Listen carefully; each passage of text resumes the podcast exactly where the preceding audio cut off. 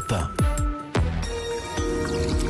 Curieux de nature, chaque samedi matin sur Europe 1, y compris au Salon de l'Agriculture, et toujours avec Alain Bougrain-Dubourg. Alain, bonjour. Bonjour. Alain, on parle souvent, et souvent malheureusement dans votre chronique, des espèces sauvages en voie de disparition, voire d'extinction imminente, mais à l'occasion du Salon de l'Agriculture ce matin, vous voulez rappeler que certaines races domestiques sont également très menacées. Alors une première question, à partir de quand est-ce qu'on estime qu'une race est menacée?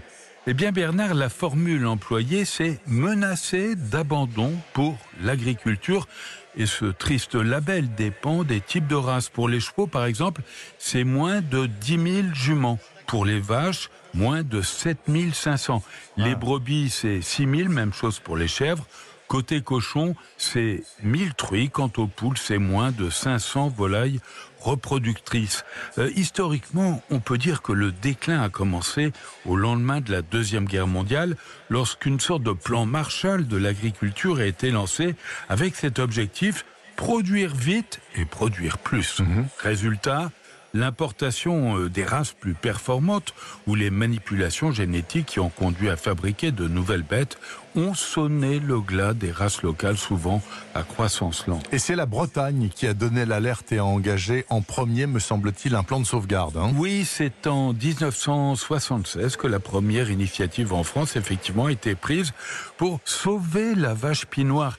Alors, c'est une vache pas très grande, un peu plus d'un mètre au garrot, mais très résistante, très rustique. Elle peut vivre près de 20 ans quand la prime Holstein n'excède guère les 5 ans. Cela dit, la prime Holstein peut produire 9000 litres de lait par an contre seulement 3500 pour la pinoire qui évidemment n'était plus compétitive. Alors pour mesurer l'extinction, il faut savoir qu'en 1900, on comptait plus de 700 000 pinoires, alors qu'en 1976, il en restait quelques 300 têtes.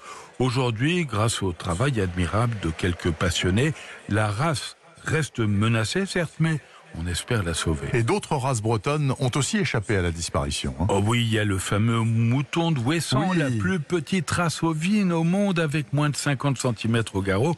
En 1900, il y en avait près de 6000 de ces petits moutons noirs sur l'île.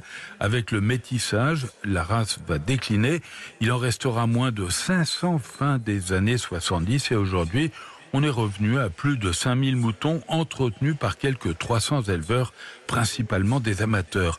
Je pourrais aussi vous parler euh, des abeilles noires d'Ouessant qui bénéficient maintenant d'un très beau conservatoire alors qu'elles étaient vouées à la disparition. Puis dans la liste, il y a le port blanc de l'Ouest dont on trouve les origines à la fin du Moyen Âge. Et au-delà euh, de la Bretagne, beaucoup d'autres races ont échappé de justesse à la disparition grâce à l'engagement de quelques passionnés, souvent des amateurs, il faut le dire, pas forcément des professionnels. Et tous ces gens-là, ils sont aidés par l'État ou ils se débrouillent tout seuls? Ben, C'est tout le problème, Bernard. Il y a quelques jours, un collectif des pays de la Loire, de Nouvelle-Aquitaine, de Bretagne, des Hauts-de-France, etc., s'adressait au ministre de l'Agriculture car les éleveurs bénéficient d'une aide qui pourrait s'arrêter cette année. Alors ils veulent une prolongation de ces mesures d'accompagnement. La décision euh, devrait être prise au plus tard avant le mois de mai. Par ailleurs, est-ce que vous avez un événement à nous recommander? Oui, l'attitude animale, superbe festival de photographies animalières, des rencontres avec les acteurs de la protection de la nature, c'est à Drancy jusqu'au 8 mars et c'est gratuit Bernard. Qu'on se le dise, Alain Bougrain-Dubourg avec sa chronique spéciale Salon de l'agriculture ce samedi matin et je l'en remercie. Passez un très bon week-end, une bonne semaine Alain.